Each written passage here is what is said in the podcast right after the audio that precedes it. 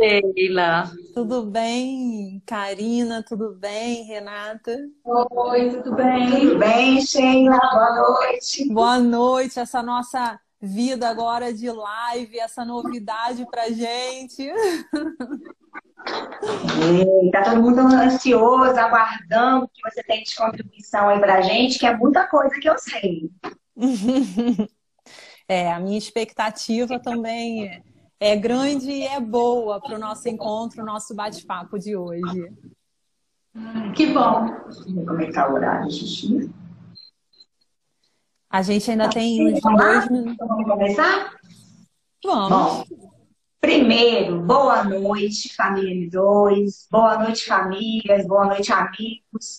Você que destinou um tempinho desse seu precioso dia para estar aqui conosco, para aprender juntos, porque agora somos uma única família, não é mesmo? Então, a gente está aqui no objetivo de aprendermos estratégias para passarmos por esse momento com um pouquinho mais de paz, de tranquilidade e humanização, não é? Mas antes de eu começar a falar, deixa eu me apresentar, porque tem gente, né, como somos uma única família, tem gente que não me conhece. Eu sou Renata Barbosa, coordenadora aqui do, da unidade de Lagoa Santa, do segmento Fundamental 1, que vai do primeiro ano ao quinto ano. Mas eu não estou aqui sozinha, não. A gente também está com a. Eu sou a Karina, eu sou coordenadora da unidade Vespasiano. Tá bom? Mas olha só, ninguém veio aqui para ouvir a Renata, né? A gente veio aqui para ouvir a Sheila, né? Uma profissional excelente, exímia no que faz. E nós trouxemos a Sheila aqui para falar um pouquinho de como desenvolver a autonomia e a autorresponsabilidade das nossas crianças por meio do ensino remoto, que é algo que nos pegou de surpresa, né? É algo mundial, por isso que falei que somos uma única família. Mas eu não vou apresentar a Sheila, não. Vou deixar que ela se apresente. Fala um pouquinho de você pra gente, Sheila. Então, olá, família M2. Olá, papais, mamães, responsáveis pelas crianças. O meu nome é Sheila Alexandre Firmino. Eu sou psicóloga infantil, educadora parental, mãe do Pedro de quatro aninhos eu sou criadora do projeto Entre Pais e Filhos, que tem o objetivo de acolher e orientar os pais na condução da criação dos filhos. E hoje eu estou aqui muito, muito feliz e agradecida por esse convite da Renata, da Karina e do M2. Isso, então vamos lá. Sheila, antes da gente entrar, né, diretamente, porque a gente está aqui no bate-papo, né? Fala um pouquinho para a gente do que vem a ser essa palavra, né? Autoresponsabilidade, que vem a falar, que vem a ser essa palavra autonomia. Porque a gente conhece muitas vezes do senso comum, cada um constrói esse conceito de acordo com a sua história de vida, né? Sua história social.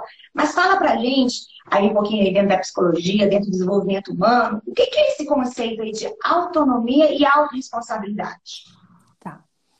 É, a autorresponsabilidade, eu até trouxe um conceito para vocês de um livro que eu li, que é O Poder da Autoresponsabilidade, do Paulo Vieira, onde ele fala assim: eu fiz algumas anotações.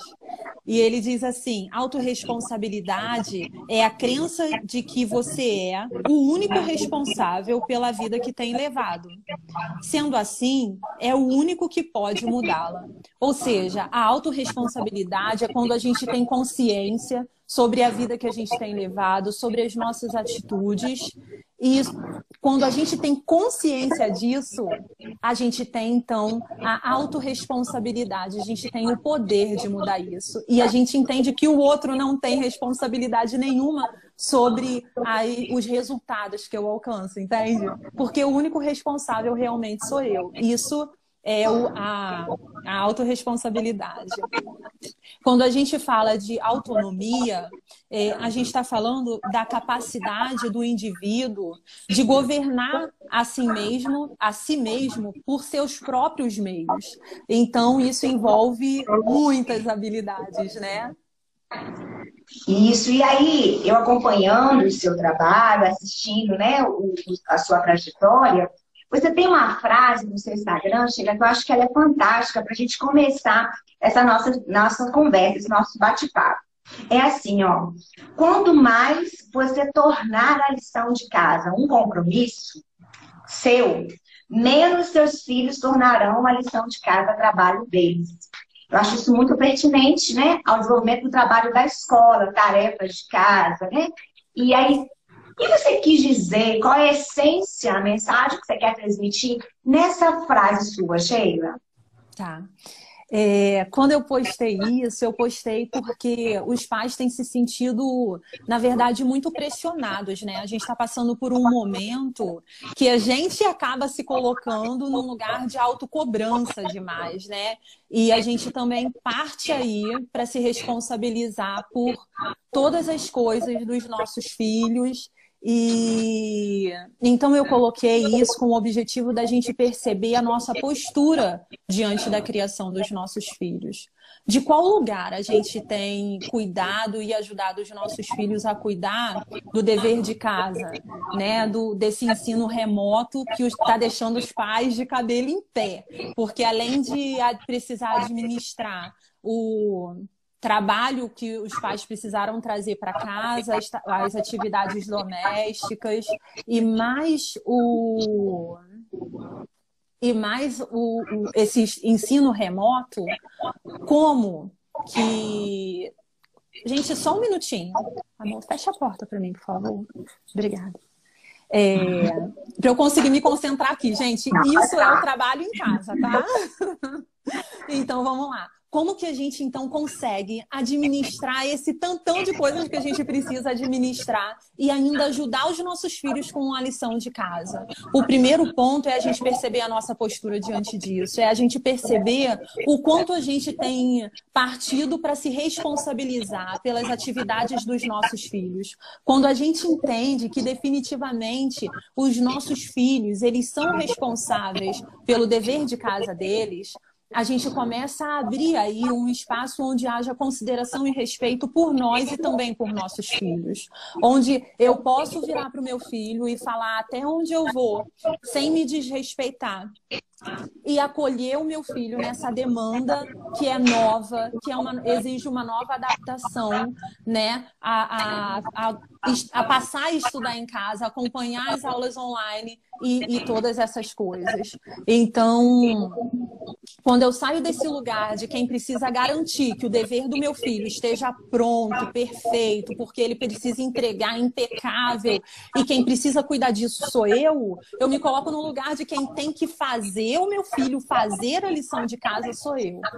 Mas quando eu entendo que definitivamente é ele, ele pode cuidar disso, eu vou, eu passo a orientar ele, a caminhar junto com ele. Então eu posso dizer para ele, filho, olha aqui, é, você tem aula tais dias. Como é que você quer cuidar disso? Né? É, você quer a gente pode montar um cronograma juntos, a gente pode colocar isso dentro de uma rotina, qual horário você quer, em qual lugar você quer. Fica bacana para você a gente montar um, um, um, lugar de estudo aqui dentro de casa para você. Como a gente vai fazer isso? Mas entendendo que a responsabilidade é dele.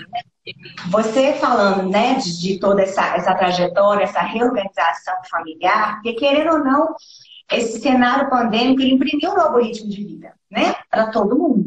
Querendo a gente ou não, a gente tem que se organizar. Isso acaba trazendo é, conflitos, né? Conflitos familiares, conflitos internos, porque temos que também né, é, mudar algumas estruturas internas nossas, né? E como é que a gente consegue, em meio a essa turbulência, chega, para manter né, um vínculo afetivo e de paciência, porque afinal de contas são nossos filhos, né? Como é que a gente consegue manter dentro desse cenário tão conflituoso? É, essa é uma pergunta muito interessante, porque quando a gente entende que o dever de casa é mais importante que o vínculo que eu tenho com meu filho, eu passo igual um trator por cima dele, né? Mas quando. E é muito legal, gente, a gente. Eu quero trazer uma percepção para vocês. Que se eu me relaciono com meu filho do lugar da mãe que eu deveria ser, da mãe que dá conta de tudo, da mãe que cuida do da hora que ele precisa estudar, da mãe que cuida de todas as atividades que ele tem para fazer, da mãe que cuida dele poder descansar porque ele está muito cansado e aí eu faço todas as tarefas de casa, eu entrego o prato na mão dele e ele não precisa cuidar de nada porque eu estou ali cuidando do conforto dele. Quando eu entendo isso, eu começo a me desrespeitar, me desrespeitar, ficar, viver um desconforto imenso dentro de mim. E quando eu estou vivendo esse desconforto, eu vou só, só considerando o meu filho, entendem o movimento? Eu vou só considerando o meu filho, somente as necessidades do meu filho. Chega um, eu me anulo. E aí chega um momento que eu não dou conta mais disso. E aí é um momento que a gente explode, acabou a paciência, e a gente joga granada em todo mundo. Mas quem se pôs nesse lugar fui eu. Né? Quem se pôs nesse lugar de desrespeito comigo foi eu. As pessoas da minha casa, quem me ama, quer me considerar. Mas eu preciso dizer quais são as minhas necessidades, entende? Agora, falando do vínculo quando eu vou para o lugar da mãe que eu realmente sou. Entende? Quem eu realmente sou, não quem eu deveria ser. Eu sou essa mulher que não está dando conta, que é coisa demais, que eu levei o trabalho para casa, que eu não consigo acompanhar o meu filho em todas as atividades que ele precisa fazer. Quando eu me apresento para o meu filho desse lugar de imperfeição, eu posso acolher o meu filho imperfeito também, do jeito que ele é. E aí a gente juntos vai poder se acolher, acolher a insegurança, porque a gente realmente não sabe o que vai acontecer no futuro, a gente não sabe quanto tempo a gente vai precisar passar por essa situação, porque o mundo deu uma pausa. Né? Não foi só o meu filho que precisou, que a gente fica muito preso e preocupado com todo o conteúdo que eu acredito que o meu filho precisa, senão ele vai ficar atrasado, senão ele não vai dar conta, e lá na frente ele não vai conseguir passar num concurso ou fazer uma faculdade mas quando eu, eu entendo que é mais do que o conteúdo que o meu filho tem para desenvolver. E agora é uma ótima oportunidade para a gente fortalecer o nosso vínculo e eu também passar a existir na nossa relação, entende? Mostrando para ele. O interessante que você está falando é que hoje. Ela está falando. Tá. Pode falar. É que hoje, posso falar, é que aqui travou. É que hoje é, com, essa, com esse advento das redes sociais, né? É, vai muito ao encontro do que você falou, né? A mãe que eu idealizo, a mãe que eu gostaria de ser, porque aí eu vejo na rede social uma mãe, né, entre o prescrito e o real, né? Então, com esse advento da rede social, que é ótimo, mas a gente tem que ter cuidado para que isso não traga, não aumente nosso sofrimento, né? O princípio da comparação. Eu entro lá, eu vejo que tudo muito perfeito, por que, que aquela mãe dá conta e eu não dou?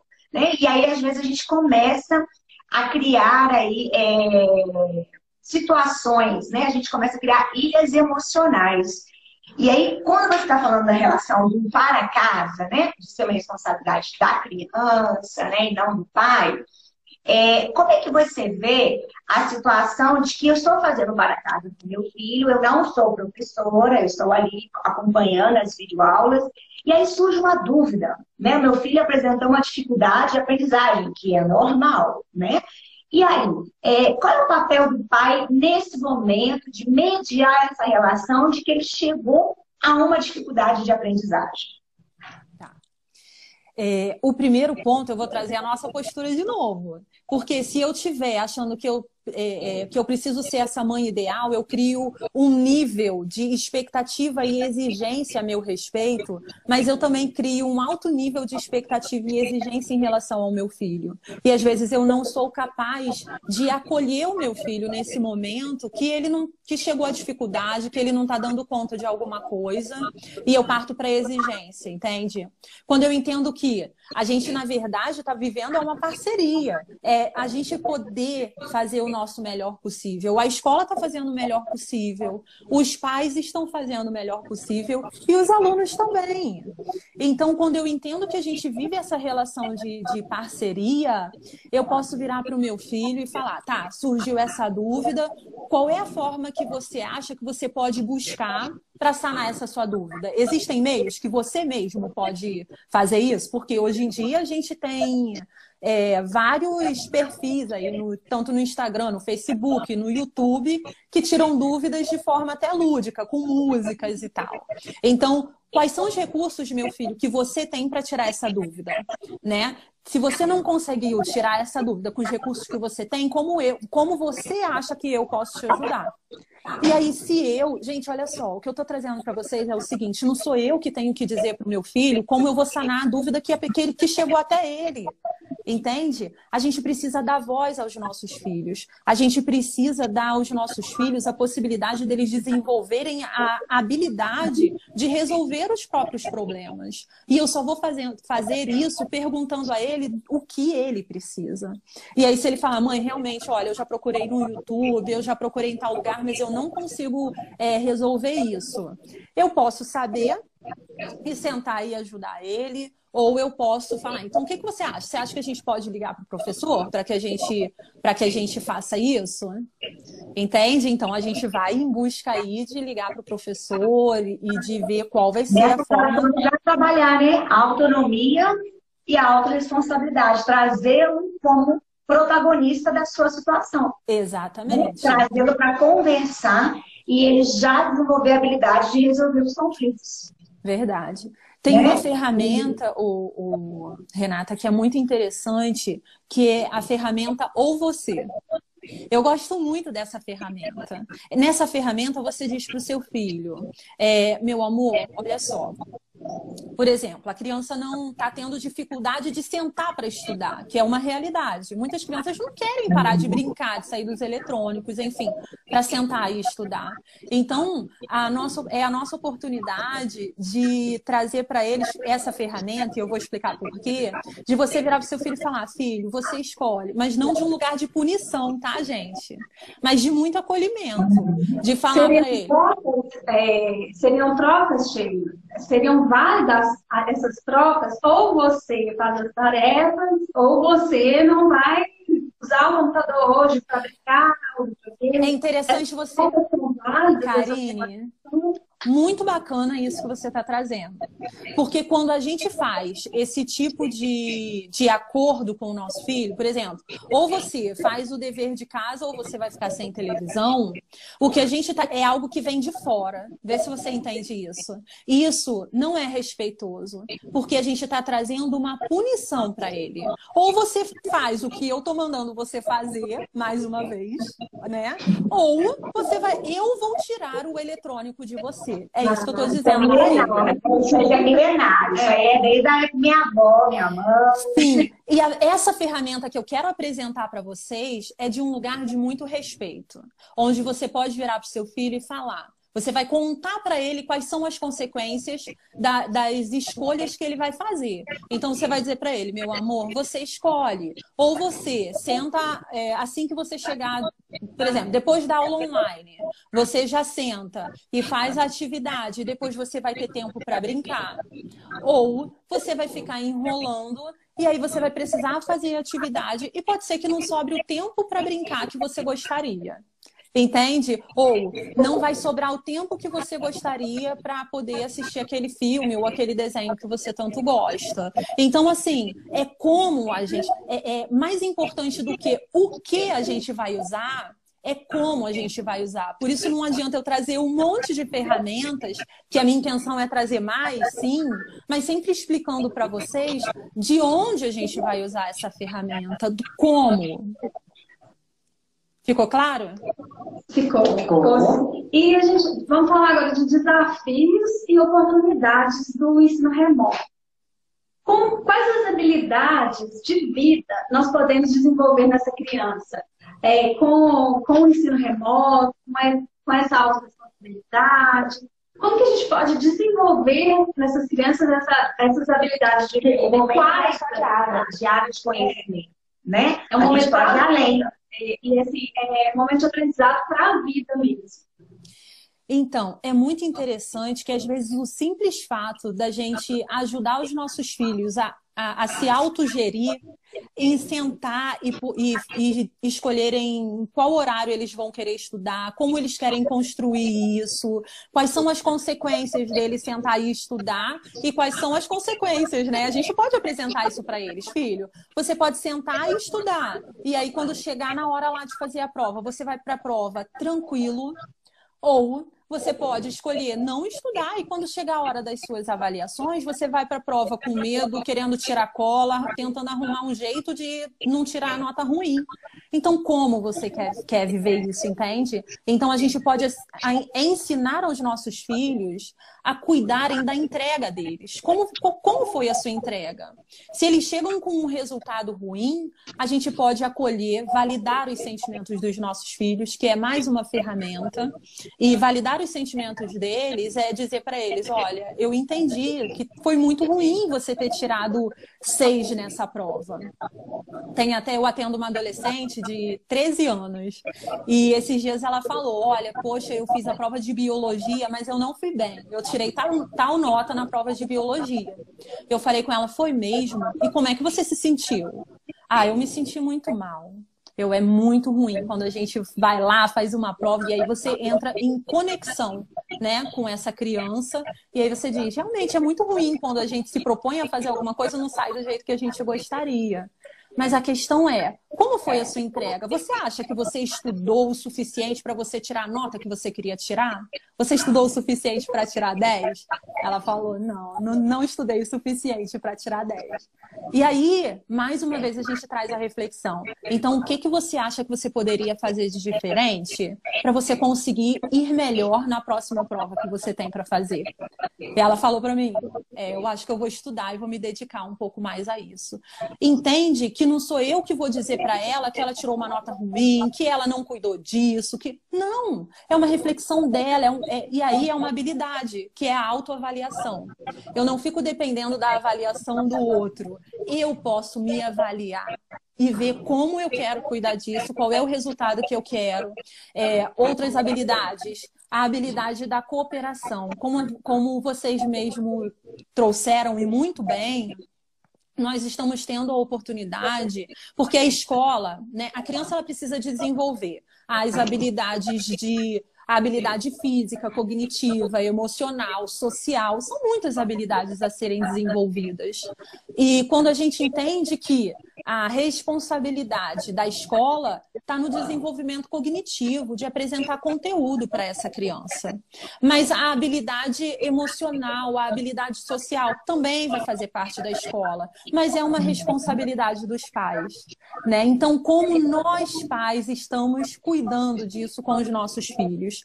E quando os nossos filhos se põem, precisam gerir o horário lá de sentar e de estudar, eles estão aprendendo a autodisciplina, a autorresponsabilidade quando a gente dá a oportunidade deles serem responsáveis por isso. É, a capacidade deles resolverem problemas quando a gente diz para eles, tá bom, mas o que, que você vai fazer com isso? Eles precisam definir como que ele vai resolver esse problema dele. E aí, gente, eu queria trazer uma coisa que é muito importante. É, a gente está tendo a oportunidade de trazer para dentro da nossa casa, nesse momento onde a gente está se sentindo sobrecarregada, a gente pode trazer, criar rotina com os nossos filhos. Sentar com eles e falar: olha, é, a gente pode passar por um período de quarentena muito ruim, onde vai ser chato pra caramba, vocês vão ficar reclamando que não tem nada para fazer. Ou e a gente pode sentar junto e aí a gente vai focar em solução, que é mais uma das ferramentas, e para mim é uma das ferramentas mais importantes. Ou a gente vai é, sentar, organizar e ver como a gente vai passar o nosso dia, entende? Então, dentro desse dia que a gente vai organizar, é importante que dentro dessa rotina tenha um horário. E a gente pode combinar. De repente, a gente, a criança ela demanda muito, né? Toda hora chama mãe, toda hora quer atenção. Então a gente pode combinar com os nossos filhos, olha, eu preciso trabalhar, eu preciso arrumar a casa, eu tenho outras coisas para fazer, enquanto e, e, você também precisa estudar, certo? Então, como a gente pode combinar isso? De repente, o horário que eu vou trabalhar vai ser o horário que você vai estudar também. E a gente combina um intervalo para se encontrar um pouquinho e depois a gente volta para as nossas atividades. Mas é a gente propor e, e, gente, é a gente cuidar e criar isso junto com os nossos filhos. Quanto mais os nossos filhos participam dessa criação dessa rotina ou da criação de um cronograma. Só um minutinho. Estão é, comentando aqui que o seu som está bem alto. Eu não sei ah, o volume aí. Se, se tem como você é, controlar aí. Vê se melhorou. Melhorou? Deixa eu falar mais sim. um pouquinho. Acho que sim. Dentro dessa que você está falando, Sheila, pegando o gancho da Karina, dentro da sua fala, que é bem oportuno, você está falando das negociações, né? Da construção das regras, de estabelecer a rotina. Então, a gente negocia, mas olha o cerne da questão. A, a responsabilidade de estudar, ela é negociável ou inegociável, na sua opinião? Tá. Na minha opinião, são as famílias que vão decidir o que é negociável e o que é inegociável, entende? Então, na minha casa, o respeito mútuo é inegociável. Aqui ninguém desrespeita ninguém. Na minha casa é inegociável não, não estudar. É inegociável. Meu filho, ele vai estudar. É inegociável. Ele escovar o dente. As, as, as construções em casa, das regras, né? Mas estudar tem que estudar. Sim. E é a gente que vai definir o que é negociável e o que é inegociável. E vamos combinar, gente, o que o que dá pane, o que dá conflito na nossa casa é o que é inegociável, que é tomar banho, escovar o dente, fazer o dever, né? Então, assim, é isso que realmente vai trazer conflito para nossa casa. E é nesses é, são nesses momentos que a gente pode trazer justamente a ferramenta de do ou você, a ferramenta do focar em soluções, que eu já falei aqui, eu, eu acho que deu para entender. A gente pode trazer o quadro de rotina, sabe? Quando a gente traz o quadro de rotina, não sou eu que preciso falar para o meu filho, ó, oh, agora você tem que tomar banho, agora você tem que estudar, agora você tem que não sei o quê. Não preciso dizer isso para ele, entende? Porque eu vou convidar o meu filho a ir lá no quadro e falar, é mesmo, filho, você não quer escovar o dente? Vamos dar uma olhada em como a gente construiu e o quadro de rotina, todas as coisas que eu sugeri aqui, é importante que a gente construa isso com os nossos filhos. Então, se a gente vai fazer um quadro de rotina, a gente vai fazer junto com eles, e aí, em algum momento que ele não tiver com vontade de fazer alguma coisa, a gente vai levar ele até esse quadro de rotina e a gente vai apontar, ó, e o que que vem aqui? Às vezes o meu filho pula o estudo, sabe, sabe, gente? Ele vai apontando, ó, já acordei, orei, escovei dente, tomei aí, café, aí ele pega e pula. Aquilo é legal, ele pula. É, aí eu falo, eu acho que você esqueceu alguma coisa, e ele ri, né? Então é assim, a gente cuidando disso, disso junto e saindo dessa disputa de poder, de quem manda e de quem tem que obedecer. Ô Sheila, e no caso do, do inverso? A gente já falou do, do, dos pais que, às vezes, assim, tomam frente e lideram e não deixam que, que o, o filho tenha essa autorresponsabilidade. E no caso da unção? eu não quero, eu não encorajo meu filho, eu não acho importante esse, esse para casa, essa atividade de casa. Quais são as consequências dessa, dessa postura, dessa atitude para a vida da criança? Então vamos lá. É, primeiramente, é, os pais eles precisam ter bem definido quais são os valores deles e o que eles desejam para os seus filhos.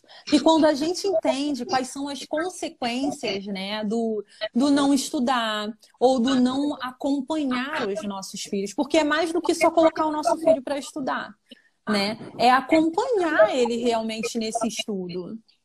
Então, quando eu entendo que sem um acompanhamento o meu filho perde um tanto de oportunidades, olha quantas coisas a gente falou aqui que a nossa criança pode desenvolver quando ela senta para estudar, né? Então, assim, quando a gente entende que quando a gente E aí, gente, olha só, eu quero também trazer uma pontuação. De repente, alguns pais, eles podem enxergar que essa criança, esse momento da criança sentar para fazer alguma coisa e que ele tem que estudar é um momento de um desconforto muito grande para o meu filho. E se eu entendo o desconforto como sofrimento, eu tenho a tendência a resgatar o meu filho disso. Então, ele não precisa passar por isso, precisar ficar lá estudando, fazendo coisa que ele não quer, chorando, se sentindo mal. Então, a gente precisa também entender é, o que, qual é a leitura que esses pais estão fazendo a respeito disso. Mas também existe uma responsabilidade muito grande e a responsabilidade dos pais é cuidarem realmente das atividades dos filhos, inclusive do estudo, né? E as consequências para as crianças vão ser do conteúdo, a, perda né, de oportunidade de desenvolver várias habilidades e competências socioemocionais também. Pode falar. Sheila, pegando o gancho aqui, né? Porque uma coisa vai puxando a outra, né? Você usou o exemplo aí do, do seu Pedro, né? E ele ainda está na educação infantil, né? Então, o ensino remoto, nós aqui somos né, é, representantes da gestão do Fundamental 1, mas esses, essas, esses que nós chamamos de encontros diários também acontecem na é, educação infantil. Então, como é que você vê esse, esse momento da educação infantil nesse tempo de pandemia, né? O papel das professoras nesse momento e como a família ela pode estar apoiando, né, a escola nesse momento de ensino, vamos chamar assim de ensino remoto para a educação infantil, é estimulando essas habilidades e competências. Tá bom. Então vamos lá. Eu acho que primeiro nós pais, e aí eu estou me incluindo, gente, o pessoal aí da educação, da educação. É, somos pais também, né?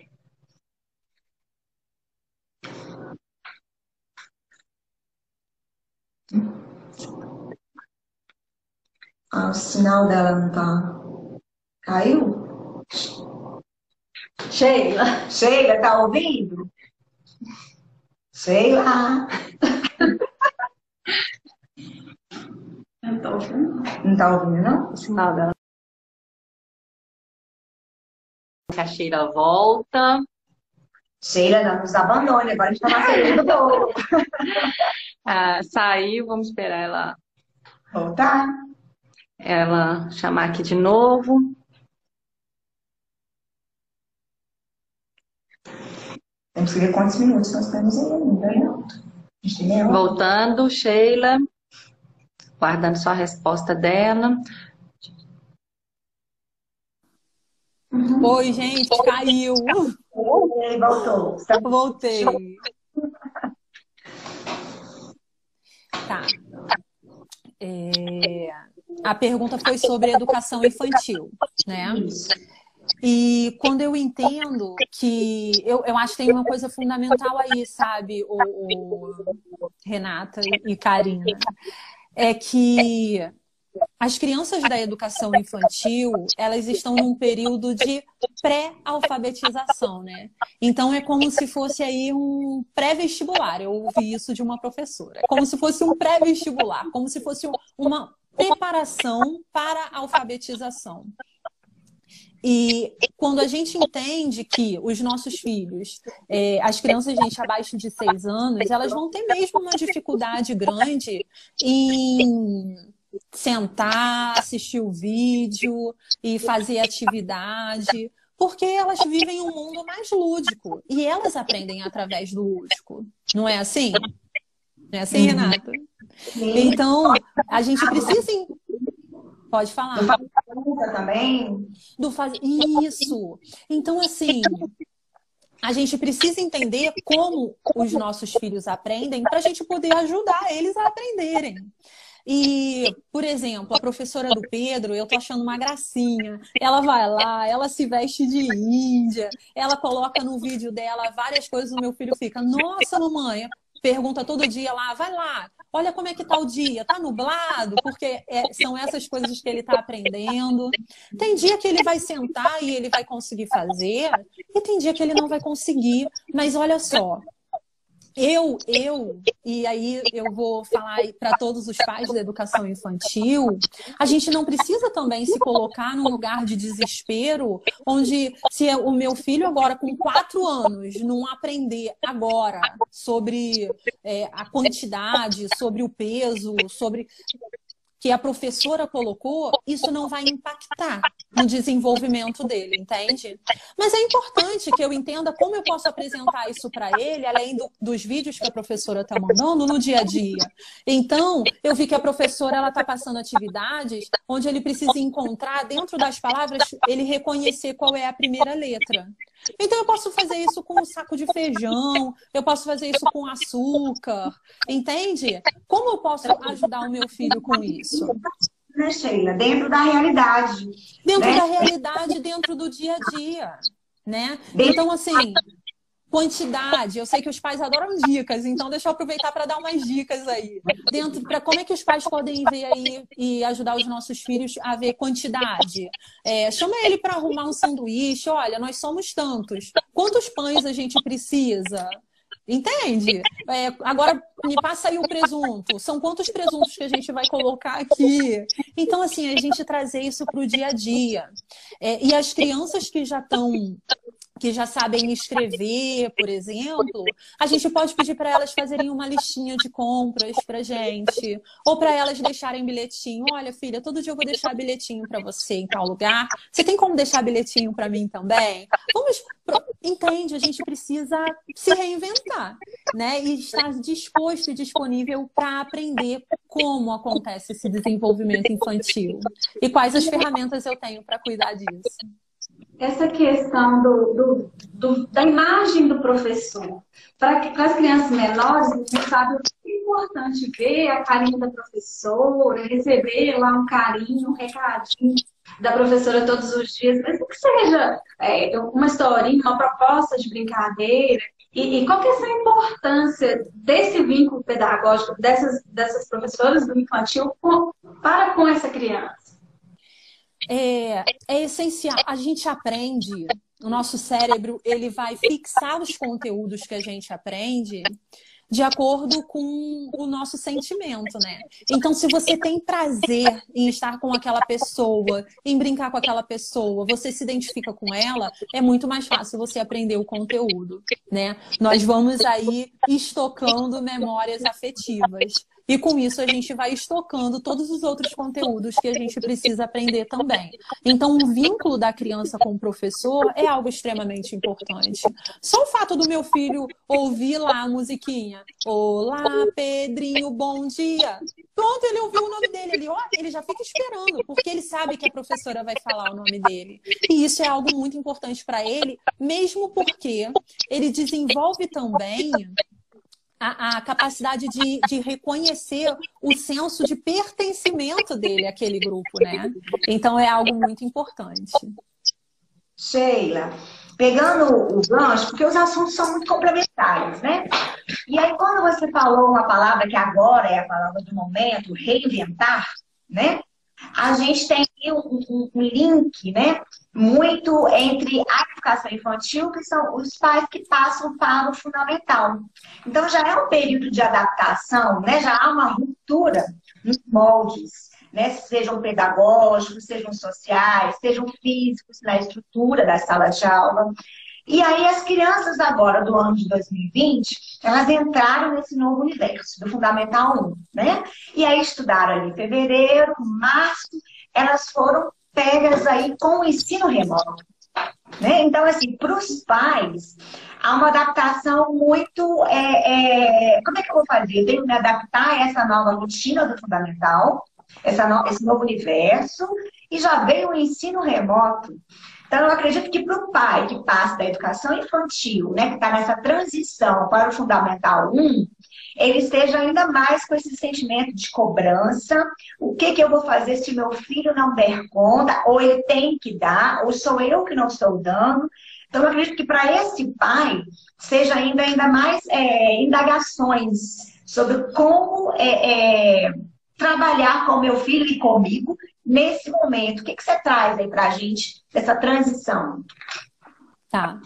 Sobre a transição, eu queria, eu acho que a palavra é acolhimento.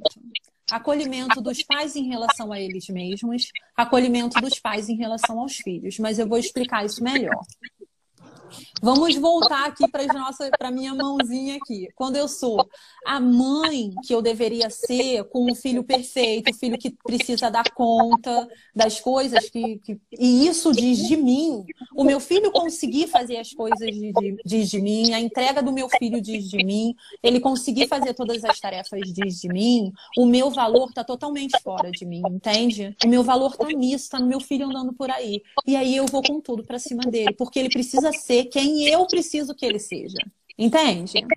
Mas quando eu sou, gente, a mãe que eu realmente sou, que quem eu sou, quem eu sou simples, imperfeita, que não dou conta de tudo e que preciso me adaptar também, e que também tô com medo. Aqui, gente, além de eu ser totalmente livre para ser eu, aqui o meu valor está dentro de mim. Meu valor não está na lição impecável do meu filho. Então, por que, que eu estou trazendo isso? Porque é extremamente importante a gente entender de qual lugar nós temos cobrado a lição dos nossos filhos, de qual lugar nós temos nos relacionado com os nossos filhos em relação a tudo e a lição de casa que é algo que está gritante agora, né? Então vamos lá.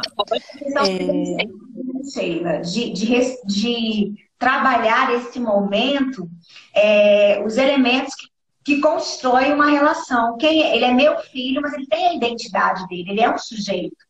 Né? Com as suas possibilidades, com as suas limitações, e eu tenho que trabalhar em cima disso. Eu tenho que entender. Né? Mas eu, eu só entendo, eu só entendo e imprimir no meu filho, porque eu sou adulto, né? Eu tenho já conceitos é, consolidados para a minha vida, mas e para a vida dele? Mas eu só consigo acolher isso no meu filho, Renata, se eu entender que tá tudo bem, ele não dá conta. A partir do momento que eu, que eu criei para mim alta expectativa e exigência que ele precisa dar conta, eu não tenho espaço para acolhimento. Não tenho espaço para eu acolher ele no momento da adaptação. Às vezes o acolhimento ele é a coisa mais importante para a criança, para que a criança possa se adaptar nesse momento. Entende? E acolhimento é muito importante. O acolhimento, gente, não é a gente deixar os nossos filhos, então, fazerem o que querem, não ter limites. Não. O acolhimento é o encorajamento, é a criança se sentir aceita, se sentir amada, se sentir importante. E como a gente faz isso? A gente faz isso mais uma vez, validando os sentimentos dela, entendendo que tudo bem, meu filho, você tá, você tá achando difícil, tudo bem, você tá com medo de não conseguir fazer todas essas atividades, tudo bem, eu posso acolher você, porque eu também acolho isso em mim. Eu também tenho medo quando o meu chefe vai lá, me passa um relatório para mim, às vezes eu não dou conta de fazer, eu tenho medo. Eu também sinto que, isso que você sente. Mas a questão é, o dever precisa ser feito, né? E aí vem a responsabilidade dos pais. O dever, ele precisa ser feito. Como a gente vai construir isso? A gente foi lá na educação infantil, a gente veio no fundamental, mas também a gente não pode esquecer né, dos adolescentes, dos jovens né, que também estão enfrentando esse, esse momento com novas expectativas, novas, é, outras ansiedades diferentes das crianças. Eles têm uma compreensão melhor desse nosso contexto social. E aí eu tenho uma, uma, uma pergunta aqui que né, é, pediram para te fazer em relação a essa situação dos adolescentes, né, que eles são muito conscientes do nosso momento agora, mas que eles precisam dos pares, eles precisam dessa construção de modelagem, eles precisam dos grupos, né? Como trabalhar essas frustrações, angústias, que geralmente são compartilhadas com os pais, com, em, gru em grupos, mas agora eles não podem estar mais em grupo que é a escola não deixa de ser um grupo social que eles gostam de estar convivendo e que é construtivo para o crescimento deles.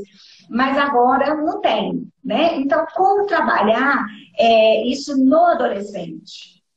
É, eu gosto muito de pensar, Renata, que a gente está vivendo um período onde realmente a gente está precisando fazer o isolamento social, mas a gente não precisa fazer um distanciamento emocional.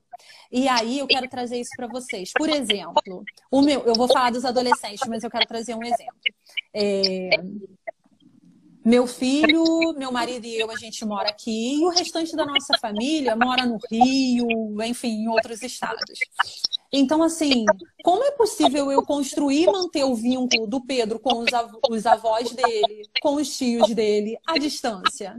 Hoje a gente tem a tecnologia que está aqui a nosso favor, gente. A gente pode fazer videochamada, ele pode mandar videozinho para os avós, ele pode mandar carinha né? E aí eu tô falando das crianças pequenas e os adolescentes. Outro adolescente que eu estava atendendo essa semana, ele virou para mim e falou assim: Nossa, ontem eu estava assistindo um filme com meu amigo e tal. E eu falei assim: Ele foi para sua casa? Vocês estavam juntos? E aí ele falou assim: Não, a gente estava assistindo por vídeo chamada. Então, assim, eles estavam assistindo filme juntos por vídeo chamada. Então, assim, mais uma vez, pergunta para o seu filho, para o seu filho adolescente, do que ele está sentindo falta. Como vocês podem cuidar disso? Será que é através de videochamada e aí juntar todo mundo no, no, pelo Zoom? Vamos procurar um aplicativo onde pode juntar todo mundo e bater um papo? Sabe? O que, que, a gente pode construir? E às vezes, gente, os nossos filhos, eles vão ter soluções muito mais criativas e que fazem muito mais sentido para eles do que as nossas ideias. De repente, para mim, não fazia sentido nenhum sentar com o meu colega à distância e assistir um filme. Mas a conexão que eles tiveram naquele momento foi muito importante para eles. Então, é o que faz sentido para o seu filho. É como ele pode fazer e construir essa ideia, entende? E, e Sheila, a gente está caminhando, acho que já para o final, né? Quanto tempo que a gente tem aí ainda, Carolina? Olha para a gente. 15 minutos. Temos aí uns 15 minutos. E deixa eu te falar, assim, é, agora de coisas práticas, né? É, você conhece um pouco de como a gente funciona aqui, mas aí no fundamental a gente tem um cronograma, né? Com todas as atividades semanais para criança, com os links de acesso, né? Que o pai clica lá, direciona para a nossa videoaula. Então, assim, como é que você vê que o pai, por exemplo, nós temos uma criança de 6, 7, 8, 9, 10 anos, né? Cada um com, as suas, com a sua autonomia, seu nível de autonomia é esperado, né? Aqueles pais que incentivam. Temos também os pais que, às vezes, né, por insegurança ou por não saber como, eles tendem a não incentivar, né? A não estimular, porque a motivação, várias linhas da psicologia dizem que ela vem de interna, que a gente apenas estimula, né? E aí, como é que você vê que o pai pode é, ir soltando e trabalhando para que ele não chegue do trabalho à noite e ele é, traga para si aquilo lá da sua frase no início, né? Traga para si a responsabilidade de fazer toda a vida acadêmica do filho. Né? O que, que você acredita que dentro dessas faixas etárias ele pode ir trabalhando com a criança para ir estimulando essa autorresponsabilidade, essa autonomia? Gente, agora é o momento que eu vou trazer as ferramentas. Eu vou trazer aí um passo a passo, tá? Mas eu já quero dizer que eu não sou a garantidora de ninguém. Eu não tenho como garantir que isso vai ser pleno, que vai funcionar para todo mundo. Mas eu quero trazer possibilidades, eu quero trazer acolhimento para dentro da sua casa, para sua família, para que você possa cuidar desse momento, respeitando a você mesmo e respeitando ao seu filho também. Então, em primeiro lugar, gente, tenham calma, tá? Tenham calma, acolham a vocês mesmos. Se vocês estiverem estressados, e aí é, uma criança ela age melhor quando ela se sente melhor. A gente entendeu que uma criança age melhor quando ela se sente pior, e aí a gente parte para punição. Mas quando a gente entende que uma criança age melhor quando ela se sente melhor, a gente dá um espaço para ela para perceber o quanto ela está muito nervosa ou o quanto eu estou muito nervosa. Eu cheguei em casa muito estressado e aí eu posso virar para o meu filho e falar: olha, primeira coisa eu vou me acalmar e quando eu me sentir melhor, eu vou sentar com você para a gente então fazer as outras coisas. E aí vamos para o próximo passo. Segundo passo, validar os sentimentos dos nossos filhos. Então você pode dizer para ele, meu filho, eu tô entendendo que é muito difícil para você, que é ruim para caramba ter que se tirar do jogo do eletrônico, ter que se tirar do andar de bicicleta na rua, ter que se tirar para sentar e estudar. Eu entendo. E aí você vai, vai ser gentil e firme. É uma outra ferramenta onde você vai poder dizer para ele: eu entendo que isso é ruim, mas ainda assim você precisa fazer. Entende? Você vai ser gentil, você vai acolher o seu filho, mas você vai trazer a firmeza em dizer para ele o que é necessário, o que é inegociável. E aí, o próximo passo, gente, é a gente poder focar em soluções. É a gente sentar com o nosso filho e ver quais são as possibilidades, como ele pode fazer isso, como eu posso ajudar ele. E aí, depois de eu, da gente focar em solução e chegar a um consenso sobre como ele quer cuidar disso, eu vou poder dizer para ele, eu vou poder fazer uma coisa, gente, é açaí é ó, bem bacana. Você vai decidir o que você quer fazer com você. Quando você decide o que você vai fazer contigo, você sai desse, desse desrespeito com você, entende? Então você chegou do trabalho e aí você pode já, dentro aqui do focar em soluções, é, e o seu filho falar, ah, mas eu, eu quero montar um cronograma, eu preciso que você esteja comigo em algum momento para poder me orientar. E aí você vai falar, olha, todos os dias, ou segunda, quarta e sexta, é, enfim, eu vou estar disponível para você das sete às oito da noite. Esse é o meu horário que eu vou estar disponível para tirar suas dúvidas, para te ajudar em alguma pesquisa. Esse é o meu horário. Então, como você vai administrar o seu tempo de estudo para que nesse horário você venha tirar dúvida comigo, porque é nesse horário que eu vou estar disponível para você. Antes disso, eu não tenho condição e depois disso eu já estou muito cansado. E aí você precisa cumprir o que você está falando.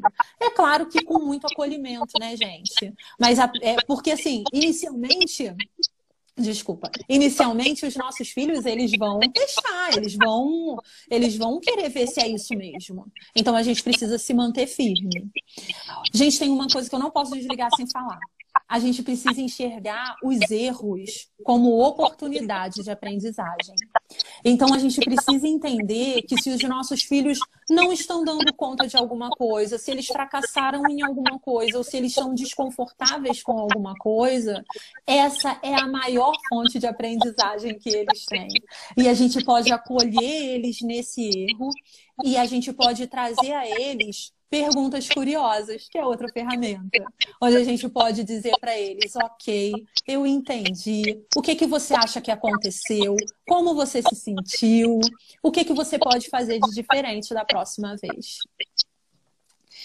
E por último, a ferramenta ou você, né? Porque não dá para eu trazer todas, gente, são muitas, eu não tenho como trazer todas. Então eu tentei selecionar algumas que eu acredito que podem ser acolhedoras, sempre de um lugar de não de punição, mas de acolhimento. E aí a última, o ou você, né? Do depois disso tudo tá combinado, você vai trazer para ele, meu filho, ou você senta e se propõe a se organizar nesse tempo que você se propôs e nós focamos juntos e nós criamos rotina e nós criamos é, cronograma para você, ou você se propõe a cumprir isso, ou realmente você me procurar depois das oito da noite eu não vou poder estar à sua disposição. Então, decida como você vai querer fazer isso. Sempre buscando que os nossos filhos tenham a autonomia de para resolver os seus problemas, para fazer as suas escolhas e tenham também a autorresponsabilidade para que eles possam perceber que eles são responsáveis pelo resultado que eles estão alcançando. Acho que é isso. No básico, a gente vai abrir aqui, né? Se alguém tiver algum comentário, alguma pergunta para minutos aí. E é interessante a gente ver, Sheila, que a, a sua fala toda, e me corrija se eu estiver errada, né? Ela fala muito na, numa palavra-chave que é o diálogo. Né? Que é você sentar, você conversar, você tra trazer, transformar o erro, né? Aliás, o que, que é erro, né? Também pode partir de um conceito relativo, dependendo, né? E aí você trabalhar, porque aí você vai fortificar as emoções da criança, você vai construir emoções e também vai trabalhar a frustração. Né? Ele também, ele também entender que ele pode não dar conta, mesmo que o outro coleguinha dê. Né? E então, mais que isso, Renato, eles também entendem que eles têm a capacidade de superar esse sentimento. O sentimento da frustração. Ao invés da gente resgatar o nosso filho, a gente precisa acolher eles nesse momento e para eles perceberem que eles são capazes de superar esse desconforto, essa tristeza, esse sentimento de resultado ruim. Eles são capazes.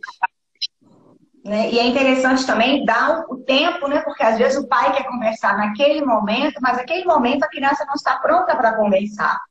Né? Naquele momento ele não está apto a se abrir, a, a ressignificar emoções. Então é muito importante esse período também de, de, de ensino remoto para a gente conhecer o nosso filho, já que estamos forçadamente né, a estar um tempo maior com, com eles, né? De abrir os olhos, ampliar os nossos olhares para quem é o nosso filho enquanto sujeito. Porque às vezes na correria do dia a dia a gente não consegue perceber. Essa pausa aí ela é muito importante. Não, pergunta Só parabéns, está todo mundo gostando. Muito Parabéns para todos envolvidos, parabéns, agradecendo você, Sheila, muito a contribuição. Tem parabéns para a equipe, tem seu arroba aqui também, coraçõezinhos, tchauzinhos, mãozinhas. Parabéns, iniciativa, muito bom, ajudou muito, os exemplos ajudam muito para todos os nossos pais. Muito bom, gostei muito. Que bom, reconhecimento aí ao trabalho de esse trabalho que você tem desenvolvido. E é interessante, né, Sheila, quando a gente partiu desse, dessa ideia, desse projeto, é porque te ouvir, é, estamos aqui enquanto educadoras, enquanto profissionais, nós somos mães também né, em diferentes é, é, segmentos. Então, isso é bacana porque a gente cresce também, né? A gente aprende a, a, a orientar também os nossos pais, principalmente aqui na M2, que a gente tem muito esse conceito de família, né? Não família é, como nossos é, colaboradores, mas como também pertencentes ao nosso corpo, né? Cada um fazendo a sua parte. Oi, Sheila, chegou aqui também um super competente, Sheila, eu sou sua fã do seu trabalho. É da Iara. Parabéns, Nada Obrigada. e Roma. E aí vamos. A gente tem quanto tempo? Sete. A gente tem sete minutos. Tem alguém que tá tem alguma pergunta? Eu acho que a gente até selecionou bastante aqui, passando, porque 60 minutos é muito pouco né? É, então a gente é, tentou aqui pegar as, as, perguntas que passassem por todos os segmentos, por todas as dúvidas. Acreditei que será a primeira de outros, primeiro de outros momentos que vamos estar te ouvindo, Sheila, porque é um prazer estar te ouvindo. Você está sempre com esse coração abençoador, esse coração de servir, de vir aqui, de falar. Né? Então, isso é muito bacana. A gente queria te agradecer muito por você ser sempre essa mãe parceira aí da, do colégio, tá bom? Tá bom, eu também quero, gente. Eu tô tão feliz por essa live. Eu adoro esse contato, eu adoro saber poder trocar. Eu cresço tanto também, sabe? Porque a gente tem muito a, a agregar nas trocas, né? E eu quero agradecer a, a, equipe do M2, a vocês que também eu me senti muito acolhida, fiquei muito feliz por vocês confiarem em mim, no meu trabalho. E eu gostaria também de apresentar a vocês e as pessoas que estão nos ouvindo agora, agradecer a todos vocês pela participação, de ter ficado aqui esse tempo comigo. E gostaria também de dizer que o projeto Entre Pais e Filhos, ele está à disposição, a gente tem um formato de curso, de roda de conversa. E é uma delícia a gente poder sentar e trocar e os pais colocarem ali os erros.